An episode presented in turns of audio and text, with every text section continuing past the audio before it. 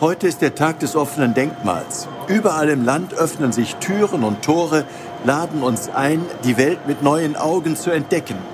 Denkmäler geben uns im Idealfall etwas zum Nachdenken, eben Denkmal nach. Es sind Zeugnisse aus oft vergangenen Zeiten.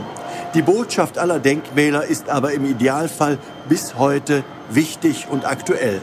Von einem denkmalgeschützten Kirchengebäude bis zur Industrieikone, vom frisch renovierten Kloster bis zur wieder instand gesetzten Windmühle. Die erste Botschaft ist immer, Mensch, du bist hier auf deinem Lebensweg nie ganz alleine unterwegs. Es gab viele Menschen, die vor dir unterwegs waren und die ihre Spuren hinterlassen haben. Und es wird auch nach dir Menschen geben, die sich auf ihren Weg machen. Geschichte hat uns etwas zu sagen.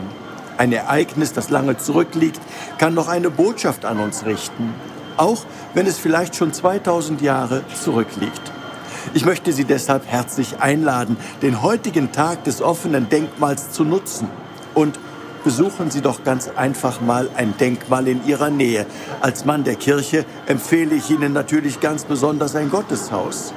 Neben diesen architektonischen Besonderheiten der oft einzigartigen Kirchenbauten und all der religiösen Kunst ist in jedem Gotteshaus auch Gott selber zu Hause. Und was gibt Gott uns zum Nachdenken? Vielleicht dieses, du Mensch, aber bist ganz einzigartig und wunderbar. Du kannst dein Leben in die Hand nehmen und deine ganz eigenen Spuren hinterlassen. Du kannst mithelfen, dass diese Welt ein wenig besser und gerechter und liebenswerter wird. Du kannst dein Licht leuchten lassen und diese Welt hell machen. Darüber lohnt es sich, auch mehr als einen Tag lang nachzudenken. Ihr Rainer Wölki, Erzbischof von Köln.